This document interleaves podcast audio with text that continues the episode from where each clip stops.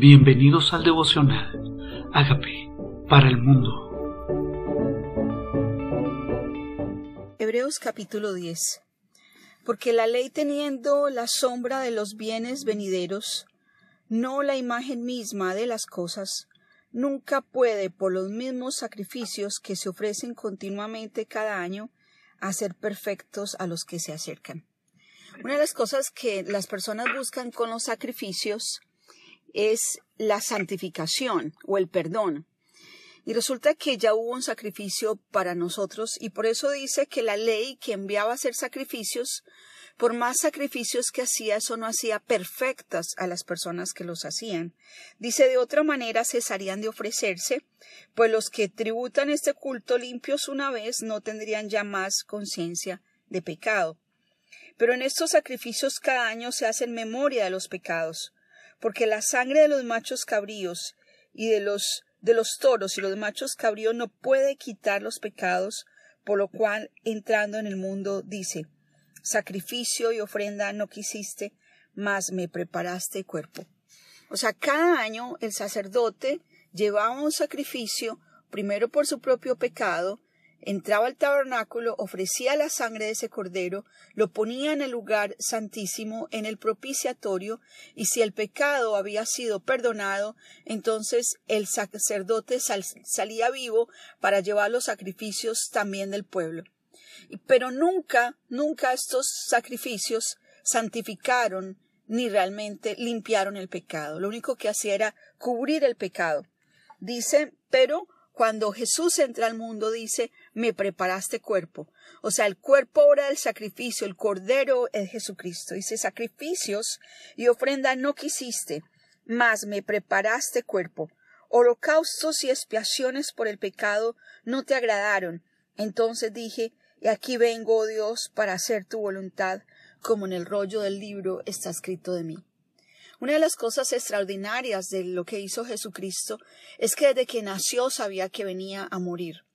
Nació para morir. Vino con ese propósito especial de ser el cuerpo que una vez sacrificado no necesitáramos más de sacrificios. Se dice, como en el rollo del libro está escrito de mí, porque todo el Antiguo Testamento, que era el rollo del libro, que era la escritura, profetizaba que cuando veniera Él todos recibiéramos perdón de pecados por su nombre diciendo primero sacrificio, ofrenda y holocaustos por el pecado no quisiste, ni te agradaron las cuales las cuales cosas se ofrecen según la ley, y diciendo luego He aquí vengo, oh Dios, para hacer tu voluntad, quita lo primero, para establecer lo último. En esa voluntad somos santificados, mediante la ofrenda del cuerpo de Jesucristo, hecha una vez para siempre. Y aquí aclara algo, dice, quita lo primero para hacer lo último. Aquí no dice sigue con lo primero. No quita lo primero, o sea, quita los sacrificios del Antiguo Testamento que no santificaban a nadie. Y ahora ven uno nuevo, ahora establece uno nuevo, es un nuevo pacto. Es un nuevo pacto, es Jesucristo. Dice, y ciertamente todo sacerdote está día tras día ministrando y ofreciendo muchas veces los mismos sacrificios que nunca quitan los pecados. Pero Cristo, habiendo ofrecido una vez para siempre un solo sacrificio por los pecados, se ha sentado a la diestra de Dios. O sea, terminó la obra. Una sola vez fue necesario. Cuando confesamos nuestros pecados, confesamos los nuevos, no los antiguos. El que hiciste hoy, apropiate de esa sangre. Lo que pasó ayer. Pero por lo antiguo no tienes que estar haciendo memoria. Una vez y para siempre fue hecho el sacrificio y lo que tenemos que hacer es apropiarnos de esa sangre y de ese perdón ya otorgado en la cruz para nosotros. Y no solamente perdona, sino que quita el pecado, quita el pecado. Lo remueve de nuestro espíritu cuando confesamos, y este es el poder de la confesión, lo remueve por su sangre, porque Él quita el pecado del mundo, no lo cubre, no lo tapa, no simplemente lo absuelve, alguien pagó por él, el sacrificio fue hecho y él quita el pecado. De ahí en adelante, esperando hasta que sus enemigos sean puestos por estrado de sus pies, porque con una sola ofrenda hizo perfectos para siempre a los santificados. Una sola ofrenda. Hizo perfectos para siempre. Para Dios ya lo somos. Porque cuando Él bebe a Cristo y el sacrificio ya hecho, por eso nosotros cuando nos acercamos al Padre solo hay un camino y es Jesús. Y por eso dice, todo lo que pides al Padre en mi nombre, yo lo haré. Y por eso se hace mediador entre Dios y los hombres. Y por eso dice, solo Jesucristo es el camino, la verdad y la vida. Nadie llega al Padre sino por mí, porque solo en Jesús hubo perdón. Y no solamente perdón, sino lavamiento. Y no solamente lavamiento, sino que nos santifica. Nos santifica, nos purifica esa sangre. Y ese es el poder que ocurre cuando confiesas y te apropias de esa sangre. Dice, y nos atestigua lo mismo el Espíritu Santo, porque después de haber dicho, este es el pacto que haré con ellos. Después de aquellos días, dice el Señor, pondré mis leyes en sus corazones y en sus mentes las escribiré y añade, nunca más me acordaré de sus pecados y transgresiones, pues donde hay remisión de estos, no hay más ofrenda por el pecado.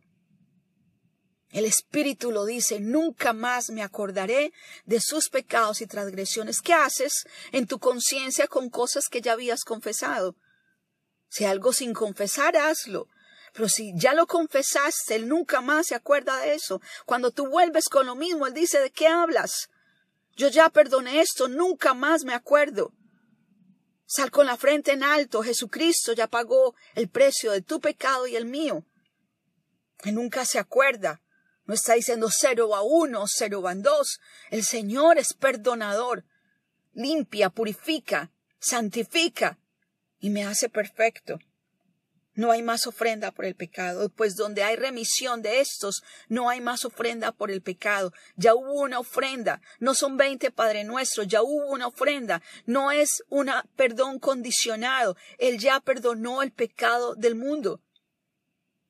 Así que hermanos, teniendo libertad, dice este 19, hermoso, estamos en Hebreos 10:19. Así que hermanos, teniendo libertad para entrar en el lugar santísimo por la sangre de Jesucristo, por el camino nuevo y vivo que Él nos abrió a través del velo, esto es su carne, y teniendo un gran sumo sacerdote en la casa de Dios, acerquémonos de corazón sincero en plena certidumbre de fe, purificado los corazones de mala conciencia y lavado los cuerpos con agua pura.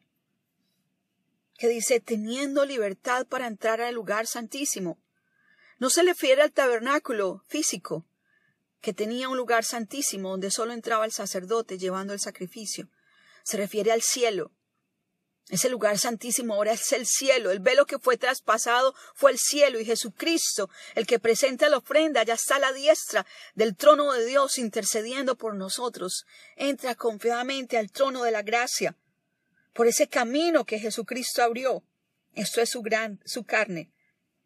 Ese camino nuevo. Acércate con corazón sincero. Aquí no es pretendiendo Aquí no es por lucir, es Dios y tú el que te conoce. Dice, con corazón sincero, en plena certidumbre de fe, o sea, con la fe en lo que Él ya hizo purificado los corazones de mala conciencia. Dile, Señor, ahí mi conciencia algo, hoy lo confieso y nunca más me voy a acordar de esto porque tú en la cruz ya lo llevaste. Purifica tu corazón. ¿Hay algo en tu conciencia? ¿Hay algo que no has sacado de tu corazón? ¿Algo que está estorbando? Hoy decide entregarlo al Señor y decir, hoy purifica con tu sangre esto para que nunca más yo lo traiga a memoria, así como tú jamás lo volverás a traer a memoria lavado los cuerpos con agua pura. Mantengamos firme sin fluctuar la profesión de nuestra esperanza, porque fiel es el que lo prometió. No es hombre el que prometió esto, este perdón, este perdón eterno. No, no es hombre para que mienta. Por eso mantente firme, él, fue el que lo prometió y considerémonos unos a otros para estimularnos al amor y a las buenas obras, no dejando de congregarnos, como algunos tienen por costumbre, sino exhortándonos, y tanto más cuando veis que aquel día se acerca. ¿Qué pasa cuando nos congregamos? Hay exhortación, hay motivación al cambio. Dice, no dejes de hacerlo. Ahora lo hacemos por Zoom, por teleconferencia, pero busca la manera de mantenerte conectado. Mantente firme en esta profesión. No dejes de estimularte y estimular a otros al amor, a las buenas obras. A eso nos reunimos. A que no desmayes de hacerlo. Dice, y tanto más cuando ves que aquel día se acerca. Sabemos que aquel día se acerca, hay terremotos, hay hambre, hay pestes. El día se está acercando, la maldad se ha multiplicado. El amor de muchos se ha enfriado, por eso necesitamos estimularnos al amor y a las buenas obras. Ahora dice, advertencia al que peca deliberadamente. Porque si pecamos, pecáramos voluntariamente, Después de haber recibido el conocimiento de la verdad, ya no queda más sacrificio por los pecados. Ah, Dios me perdona, pequemos. Eso es lo que está diciendo, de pecar deliberadamente. O sea, intencionalmente, después de haber conocido esta salvación y este perdón, intencionalmente pecar. Dice, si pecaremos voluntariamente después de haber recibido el conocimiento de la verdad, ya no queda más sacrificio por los pecados, sino una horrenda expectación de juicio y de hervor de fuego que ha de devorar a los adversarios. El que viola la ley de Moisés por el testimonio de dos o tres testigos muere irremisiblemente. Esto se refería al Antiguo Testamento. ¿Cuánto mayor castigo pensáis que merecerá el que pisoteare al Hijo de Dios y tuviere por inmunda la sangre del pacto con la cual fue santificado e hiciere afrenta al Espíritu de gracia? ¿Por qué le llama pisotear la sangre de Cristo? Pisotea la sangre de Cristo porque simplemente peca deliberadamente, pensando luego la sangre de Cristo me lava y ya. No, esto es a lo que está refiriéndose. ¿Qué va a hacer si ya la ofrenda por el pecado ocurrió, pero esta persona en lugar de aprovechar para que esa sangre santifique y limpie, simplemente la usa como herramienta para seguir pecando?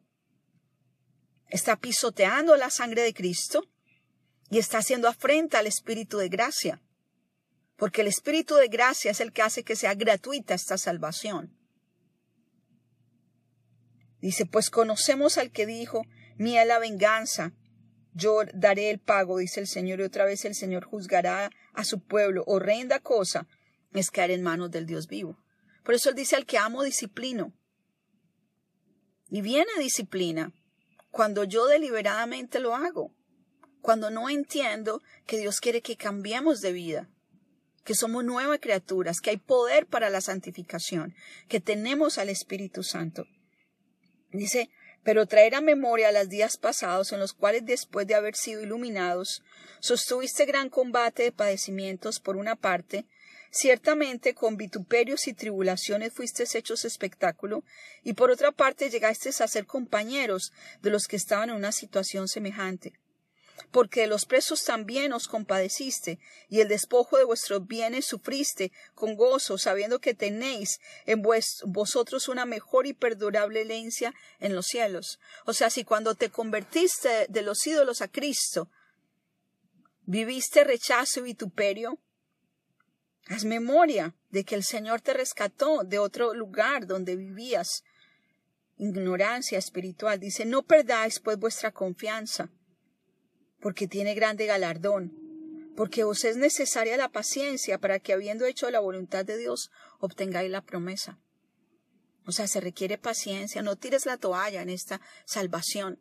No tires la toalla en este, en este regalo de la gracia. Camina por fe, vive dirigido por su espíritu. Obtén la promesa, porque aún un poquito el que ha de venir vendrá y no tardará. No te canses, el que ha de venir vendrá, no tardará. Mas el justo por fe vivirá y si retrocediere no agradará a mi alma. Dios no quiere que retrocedamos. El justo por la fe vivirá. Él ya viene, Él ya viene. No retroceda, no desmayes. Falta un poquito, no tires la toalla. No quiere que retrocedamos, pero nosotros no somos de los que retroceden, dice este 39. para perdición, sino los que tienen fe para preservación del alma. Dile, yo no soy de los que retroceden. Yo no soy de los que retroceden. Yo soy de los que persevero. Yo soy de los que persevero. Yo soy de los que sigo adelante. Si no, no somos de los que retroceden para perdición. Si no tenemos fe, fe en esto que hizo Jesús por mí, para preservación de mi alma. Dile Dios, guárdame, guárdame, sosténme sin caída por el poder de tu espíritu. Ya tu sangre me lavó, me santificó, me perdonó. Yo también hizo perfectos una vez y para siempre a los santificados. Hoy me apropio de esto que hiciste para mí, que ya soy nueva criatura, que soy perdonada, que soy lavada. Y decido hoy, por tu presencia en mi vida y por el poder de tu espíritu en mí, no retroceder de esto que has dado a mi vida. Porque si no es en su gracia, sería mi fuerza. Si no es en el poder de su espíritu, sería mi capacidad. Y es esa gracia que Dios nos ha regalado en Cristo. Gracias, Padre. Si tú no has hecho la oración de invitar a Jesús, dile, Señor Jesucristo, yo te necesito.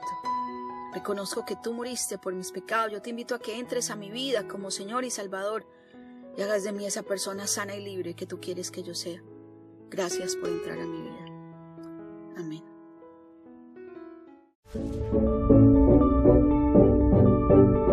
Amigos, queremos que usted sea parte de esta obra que estamos haciendo a través de Agape para el mundo y que este mensaje de Jesús llegue hasta la última de la tierra. Si quieres donar en nuestra página web puedes hacerlo en agapeparalmundo.org o también a través de Cele en agapeoficial.gmail.com. Dios bendiga tu generosidad.